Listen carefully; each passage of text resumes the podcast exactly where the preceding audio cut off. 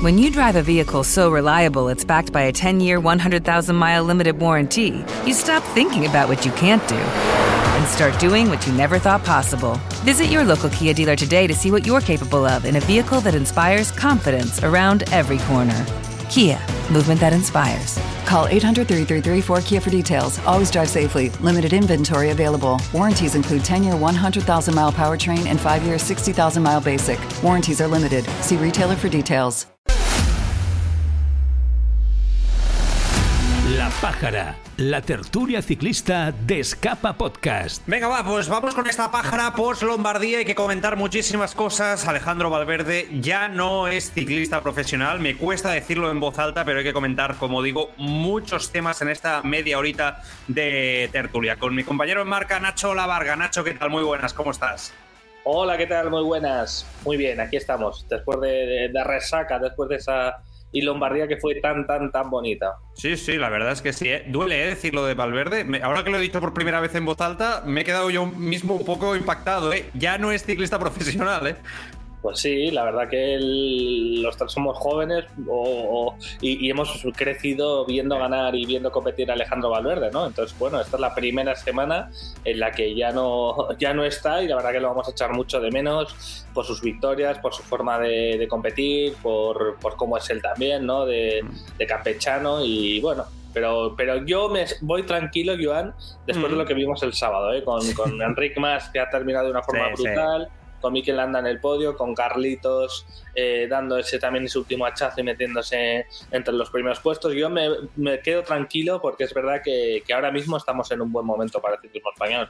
Hemos dado un paso al frente, ¿eh? después de ese tiempo de sombras se ha dado un paso al frente. Coincido contigo y es verdad que si no entramos en comparaciones, porque no hay que entrar, tampoco es necesario ahora mismo, el ciclismo español vuelve a estar, eh, vuelve a estar bien. Está también por aquí David eh, García del Mayot, que, que, lo voy a saludar. David, ¿qué tal? Muy buenas, ¿cómo estás? Muy buenas, pues la verdad es que sí, ha sido un fin de semana de emociones porque bueno, es el ciclismo sin Valverde, el ciclismo sin Nibali y el ciclismo desde ayer también sin Gilbert.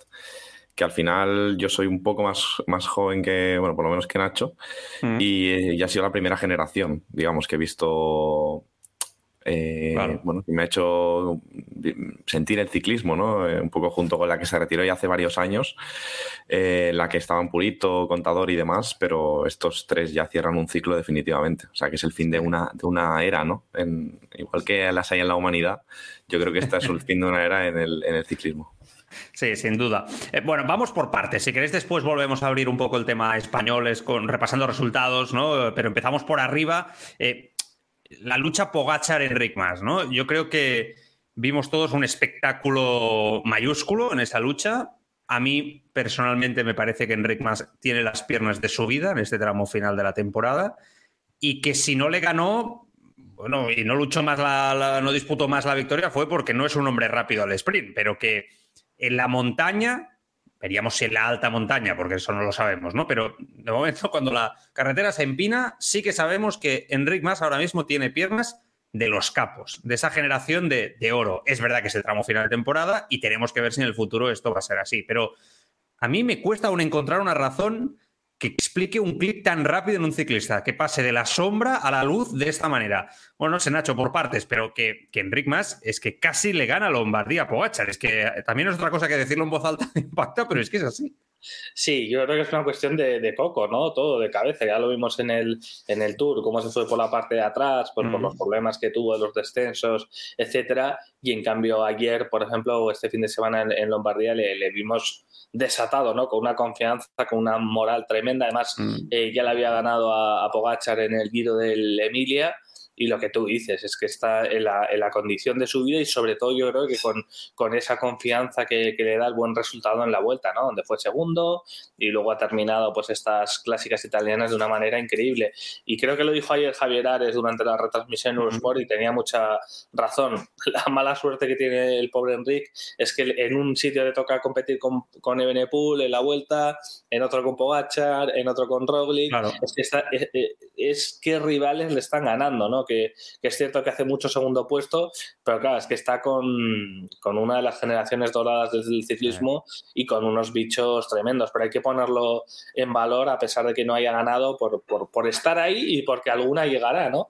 Y porque también tiene mucho mérito ser segundo en la vuelta, ser segundo en, Lombardía, que es verdad que no hemos ganado, pero que, que está ahí y que hay motivos para para soñar. Yo tenía muchas dudas respecto al futuro del Movistar con la salida de, Valverde, con esa falta de presupuesto que no le da para, para contratar a otro gallo, a Eusebio uh como dijo en Cope de Aleando hace unas semanas. Y dices, joder, tener solo la baza de un gran líder como Enric Mas puede ocurrir cualquier cosa, como este mismo año en el Tour, que tenga virus, que se caiga, que que tenga algo de, cabeza y no pueda rendir bien y Movistar se queda en cuadro, ¿no? Pero en este final de temporada eh, nos hemos dado cuenta de que...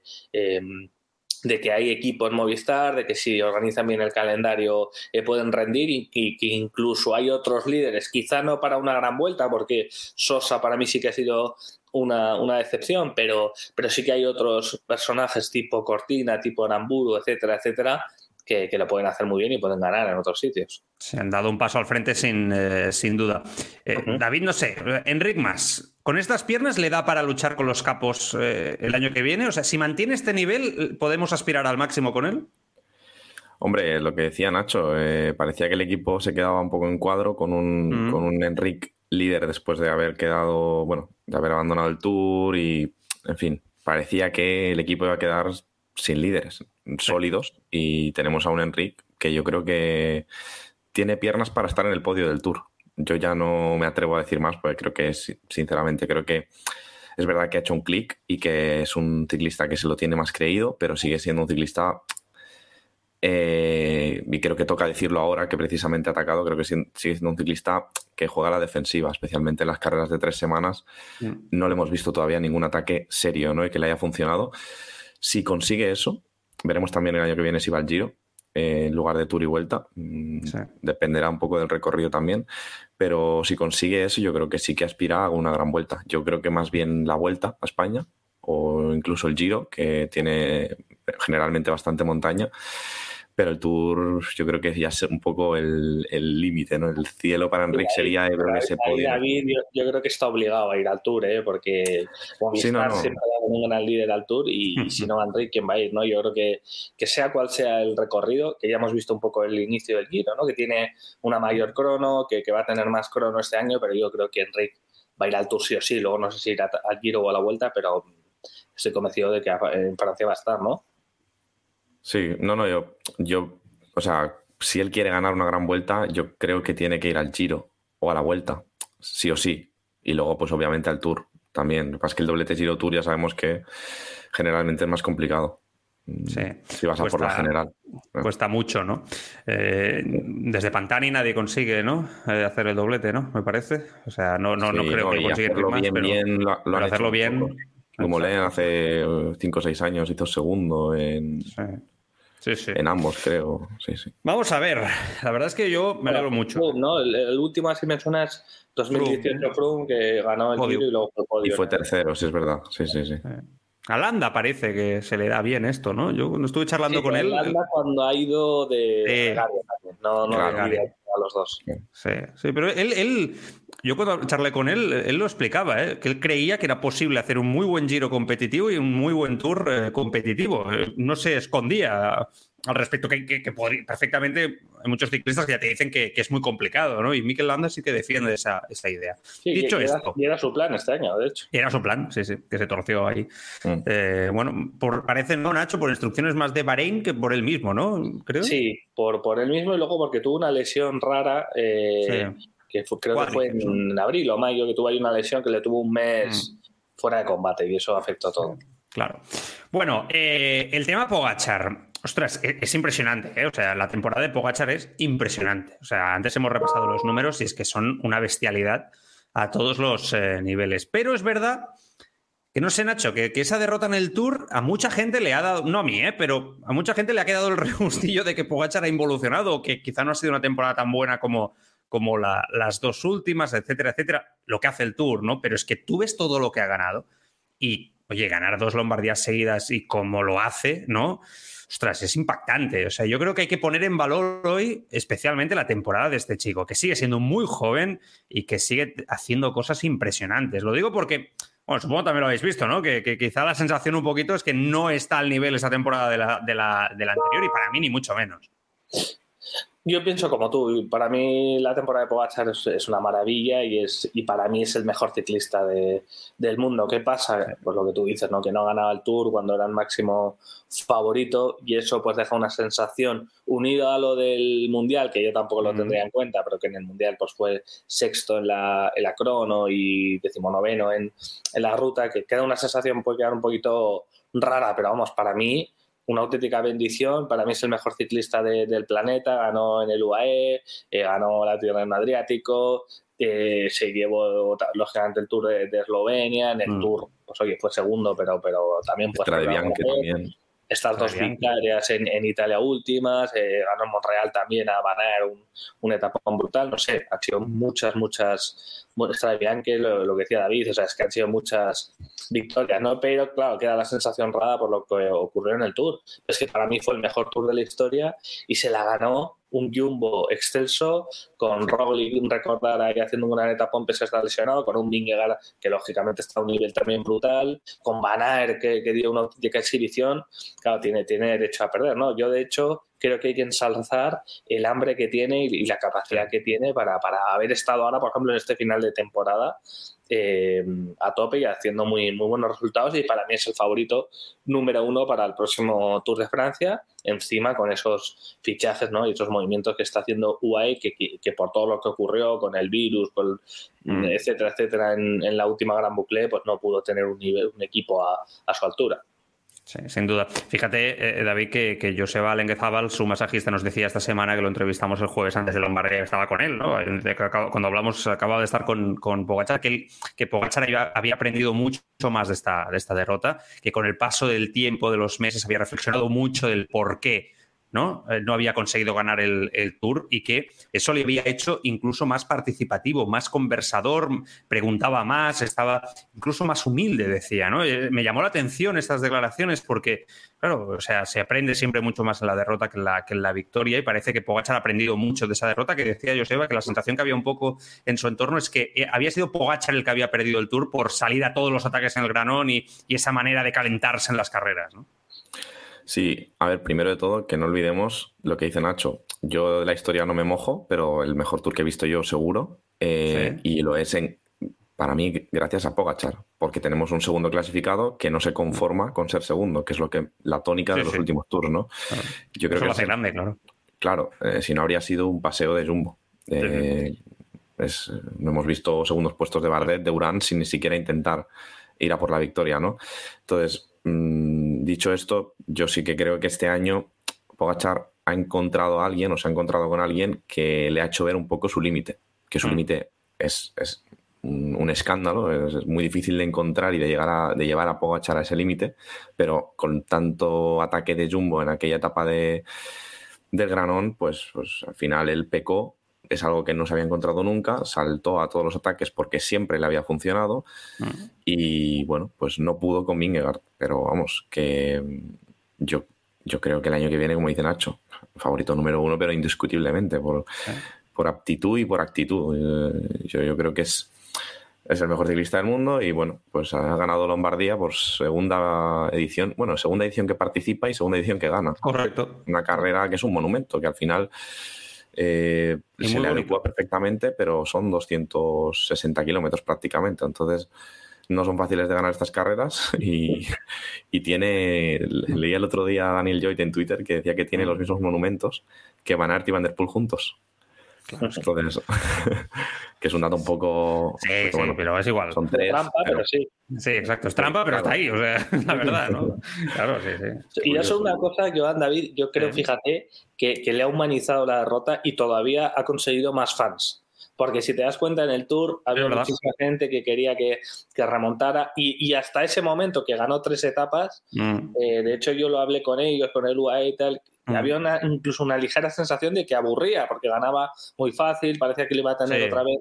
Y, esto que le ha ocurrido de haber perdido, de haber ido a la remontada y, haberle visto en, debilidad, pero con ese carácter ganador, yo creo, fíjate, que ha creado muchos más fans todavía de, de Pogachar, ¿eh? que quieren que gane porque, porque eso, porque se le ha visto las costuras, parecía eh, imbatible y hemos visto que, que sí lo es y eso todavía le hace más grande. Es que Nacho, además tiene algo como su personalidad eh, es abierta, es simpático, es agradable, entra todo sin ningún tipo de problema. Eh, me gusta eso de un, deportista a este nivel, ¿sabes? Me gusta porque no, no es muy común, Los ¿no? ¿no? Que le salen del, casco, que le da un aura así un poco también juvenil y, está, y es, verdad que es como divertido, está sonriendo siempre. Siempre. es un ciclista divertido y eso también es una bendición porque de los últimos grandes gallos no mm. todos lo han sido, ¿no? Y eh, con Sky nos hemos aburrido, eh, con Armstrong ya ni te cuento, eh, pero bueno, han sido, han sido más robots, ¿no? A este se le ve pues más, más humano. Es lo, más parecido a Contador, ¿eh? para mí. Que Contador no corría todo el año ni, ni ¿no? como hacía, como hace Pogachar y se metía en monumentos de esta manera y tal, pero es, lo más en esa época, salvo Valverde, nadie lo hacía, ¿eh? Correr de enero a diciembre, hace 10 años que Valverde es una. Ayer lo comentaba, ¿eh? en, otra, en otra tertulia decías que Valverde es un avanzado a su, a su tiempo. O sea, es que en eso es, brutal. Oye, lo de Mikel Landa, David, em, yo creo que para todos es un poco sorprendente. A, mí me gustó mucho verlo ahí. Creo que honra el final de temporada después de esa vuelta que llegaba justito con algún problema físico. Hay quien le achacó que no había ido todo lo metido en carrera que tenía que estar. Bueno, yo creo que es un buen final. Sin duda le va a ayudar el año que viene. Sí, sí, hombre, Landa, la verdad es que por mucho que haya ido bastantes veces a estas clásicas italianas, casi nunca las acababa y, ya fue una sorpresa que, bueno, pues, pues, que decidiera ir y luego pues que haya estado tan bien, ¿no? Mm. En un final de temporada que además de la lesión, pues también ha sido padre este año y, bueno, te puede llevar un poco a tenemos el caso de Ara Philippe, ¿no? A, mm. lo mejor relajarte un poco más o, bueno, un cúmulo de circunstancias que te hagan pensar en, mira, ya está, voy a descansar. Pero no, no. Podio en Lombardía que, que engorda un poco el palmarés de Landa, ¿no? Porque si algo tienen en común Landa y Enrique es que no son, no son ganadores, no tienen esas capacidades, diría, físicas para rematar. Entonces, eh, cualquier segundo o tercer puesto en carreras así les viene muy bien para su palmarés, ¿no? Y, y bueno, pues yo creo que fue la sorpresa del día, porque sinceramente, por piernas, Pogachar era el número uno y Enrique era el número dos. Por lo que habíamos visto en estas últimas clásicas, era así. Luego a todos nos costaba a lo mejor ver a Enrique segundo en Lombardía, pero por piernas, y lo que se vio en Emilia, por ejemplo, yo creo que era así. Eh, el, orden de los favoritos y el que se ha colado ahí es, es Lando, tercero. Mm. La gran sorpresa. Y corriendo muy bien, además. ¿eh? O sea, sabiendo que no iba a estar al nivel de ellos y dosificándose en todo momento, ¿no? o sea, eso, a mí me gustó eso. Fíjate que el mejor puesto en Lombardía de Landa había sido un vigésimo noveno eh, lugar. Eh, dos o tres veces había retirado, Nacho. O sea, que no es una carrera con la que tuviera un buen feeling, especialmente como decía David ahora, Nacho. No, sí, la verdad que sí. Y había una estadística terrible que creo que era que desde 2016 hasta aquí se había retirado 15 veces, ¿no? En las clásicas italianas. Salió en la después de, terminar el Gran Piamonte, que sí que la terminó, fue el 27, salió esa estadística que la verdad que era, era demoledora, ¿no? Pero a mí me sorprendió muchísimo, la verdad, y no esperaba verlo ahí, eh, ni mucho menos. Aún así, sin este tercer podio, yo creo que había salvado el año con ese cajón en el Giro, que era su objetivo, y también, oye, pues el, tercer puesto en, en, Tirreno, ¿no? Con Pogachar y llegar con, con, los otros dos gallos, pero esto sí que, redondea un poco la temporada por lo que dices, ¿no? Porque llega en un monumento, llega al final de, de curso con, eh, con, con, Pogachar, con Enrique más y nos deja ese buen sabor de boca de decir, oye, que es que Enrique y Landa, que nosotros estamos ya obsesionados con Ayuso, con Carlitos y con el futuro, pero que estos dos siguen ahí haciendo buenos resultados. Es verdad que no ganan, pero es un podio de, mucho mérito y a mí me da muy, muy buen feeling y ahí sí que tengo curiosidad en saber qué va a elegir el año que viene Mikel Landa, porque el Giro no lo creo después de tantos kilómetros contra reloj.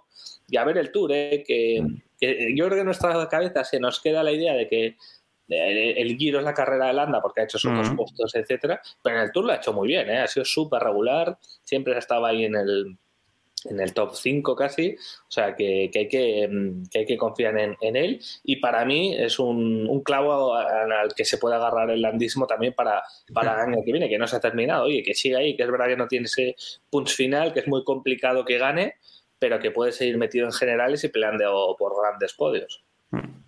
¿No te da la sensación, Nacho, de que está un poco cansado? Sí, a ver, yo creo que a él lo de la vuelta le fastidió mucho, ¿eh? porque no es fácil tampoco hmm. ir a la carrera de tu casa en una condición tan pobre y pasar absolutamente desapercibido. O sea, es que al hmm. final eso a los ciclistas les, da mucha rabia también, ¿no? Y también recibió críticas, etcétera, y eso, el primero que quiere estar bien es él. Y, luego es verdad que, también en los finales de temporada se le ha hecho más duro. El año pasado recuerdo que le hicieron ir a otro tipo de, carreras, eh, pues estuvo en Croacia, también estuvo en Lombardía, que no, no terminó ni en Croacia ni en Lombardía, ¿no? Ni, en, ni en, bueno, fue al europeo también. Entonces, bueno, esas finales de temporada tampoco se le han dado bien después también de lo que, de lo que ocurrió en la vuelta de, del año pasado, ¿no? Pero yo creo que el hecho de que salgan estos nuevos ciclistas le va a venir bien a Landa para quitar la presión, que aunque él la sortea bien y convive bien con ella, eh, le va a quitar un poquito el foco y eso le, le, puede venir mejor. Y creo que todavía nos queda unas últimas temporadas de Landa en la que no vaya por la general y vaya por etapas, que eso también puede ser, puede ser divertido, ¿no? Igual te gana etapas en vueltas grandes, en sitios importantes, y esa última fase yo también la, quiero ver porque creo que va a ser divertida y puede ser entretenida, pero es que tampoco es, eh, tiene 32 años, ¿no, Miquel? Ahora cumple, en, en diciembre cumple 33 y todavía le quedan, viendo cómo está el ciclismo, ¿no? A pesar de que cada vez arrancan más jóvenes, yo creo que le quedan tres añitos por lo menos de, estar peleando por, por las generales de las botas grandes. Sí. Bueno, vamos a hablar de Valverde. Eh, sobre la carrera de Lombardía, estuvo muy bien, estuvo ahí. Yo creo que nada que, achacarle, eh, acabar a este nivel.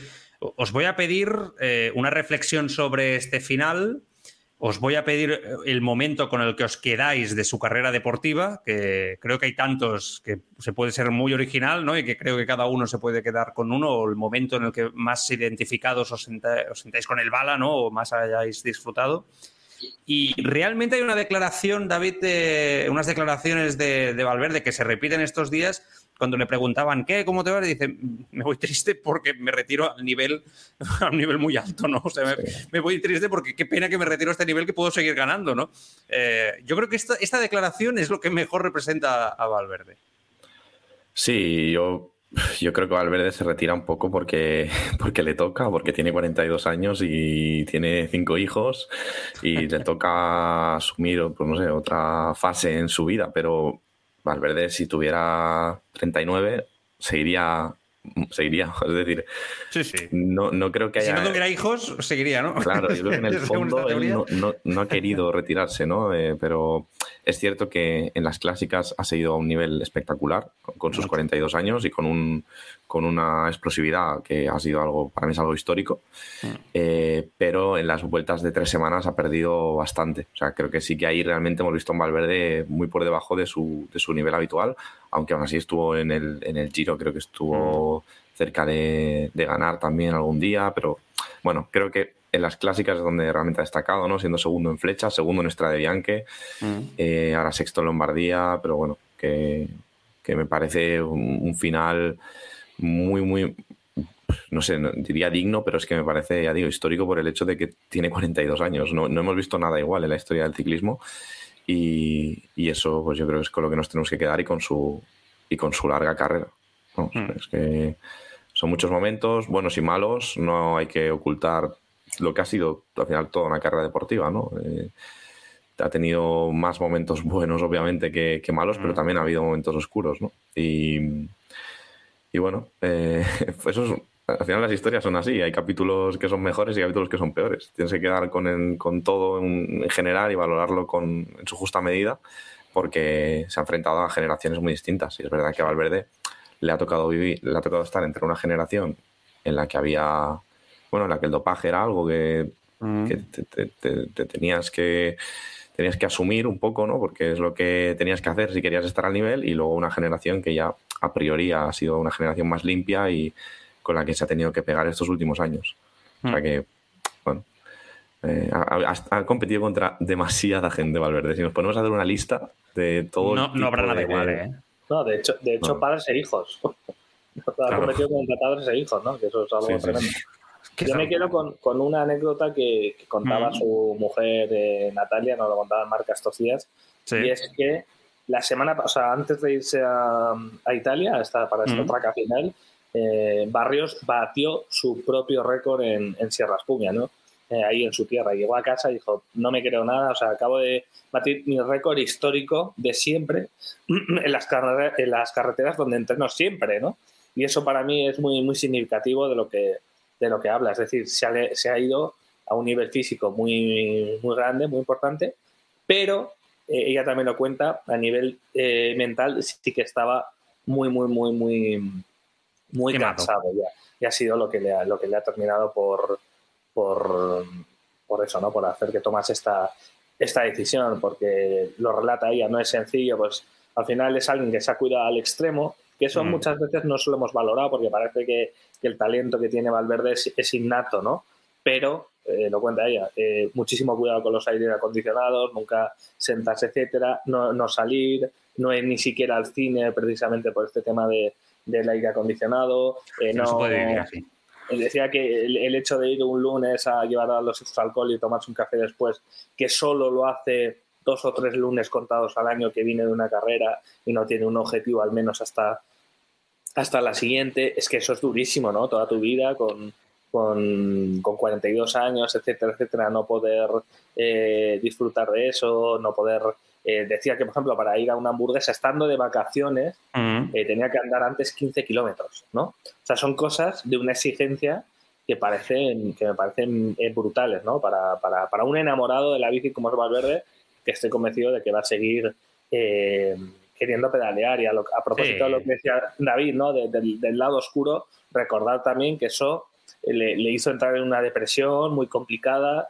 que la, que la supo superar, etcétera a, él le molesta muchísimo cuando se le habla por ese tema, pero siempre responde que volvió mejor y ganando más fuerte, y eso también es verdad. Mm. O sea, hay que, hay que hacer una foto general, como dice David, de toda su trayectoria, pero es verdad que en su caso volvió más fuerte y ganando todavía más. Entonces yo creo que es uno de los grandes de, la historia del ciclismo español y además un corredor atípico porque, como dice David, no es de vueltas grandes, a pesar de que ha ganado la vuelta y ha sido podio mm. en, el, en el Giro y en el Tour, pero no era un ciclista al que se le dieran especialmente bien las grandes vueltas.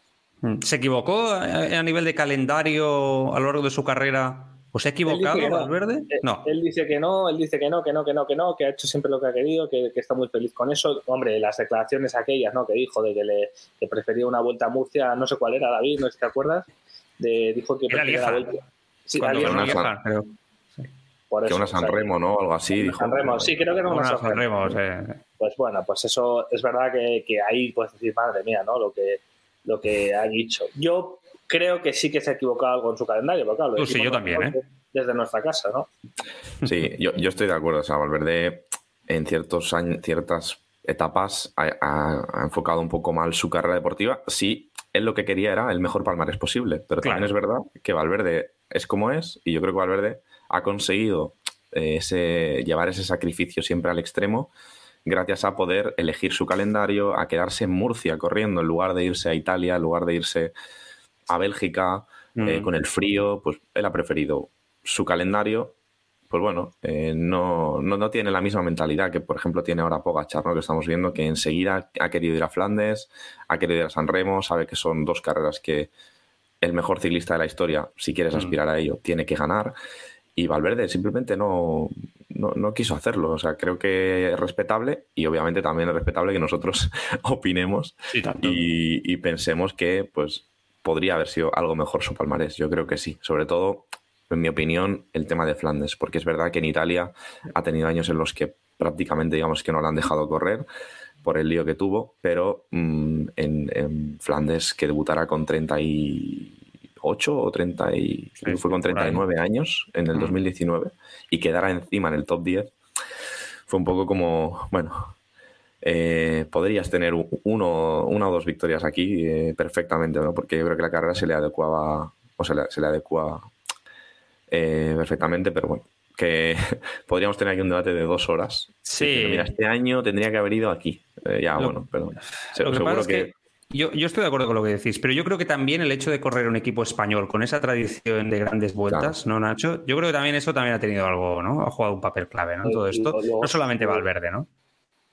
Por supuesto, y, para empezar su obsesión por el Tour, ¿no? Al final el ciclista dice, yo quiero hacer algo importante, la mejor carrera de todas, que es el Tour de Francia. Yo creo que, eso es legítimo y al final se vio cuando consiguió el podio, ¿no? Como se deshizo como una magdalena, como lloró, siempre dice que para él eso es una eh, es lícito que quisiera hacer un gran resultado, quisiera ganar el Tour o hacer un, podio y eso yo creo que es en gran medida lo que condicionó el resto y, mm. eh, y, alguna también lo que tú dices, influenciado por un equipo español que valora eso mucho más a otro tipo de, pruebas y que luego eh, esto se ha notado en los últimos años muchas veces, ¿no? Cuando, por ejemplo, Valverde no quería ir al Tour y él ya lo decía abiertamente, de al final acababa yendo, ¿no? Porque Eusebio le, le metían esos tridentes y él no quería ir, decir, ¿eh? y lo decía abiertamente y, al inicio de, temporada no estaba entre su calendario. Por eso lo que te dices, es una cosa, al final es una cosa de dos. Bueno. Bueno, eh, un momento, con esto acabamos. Eh, ¿Con qué os quedáis de la carrera de, de Valverde? ¿El vuestro momento, el mejor momento para vosotros? Nacho, ya que estoy contigo. Pues mira, yo me quedo con, con lo de Kurzubel, aquella victoria mm, a Lance Armstrong por lo inesperada que fue, ¿no? Yo la recuerdo que, era un niño, estaba de vacaciones y, vamos, y ver esa victoria en 2005 para mí me quedé flipando y dije, joder, este, este, la de años y la de alegrías que, que nos va a dar, ¿no?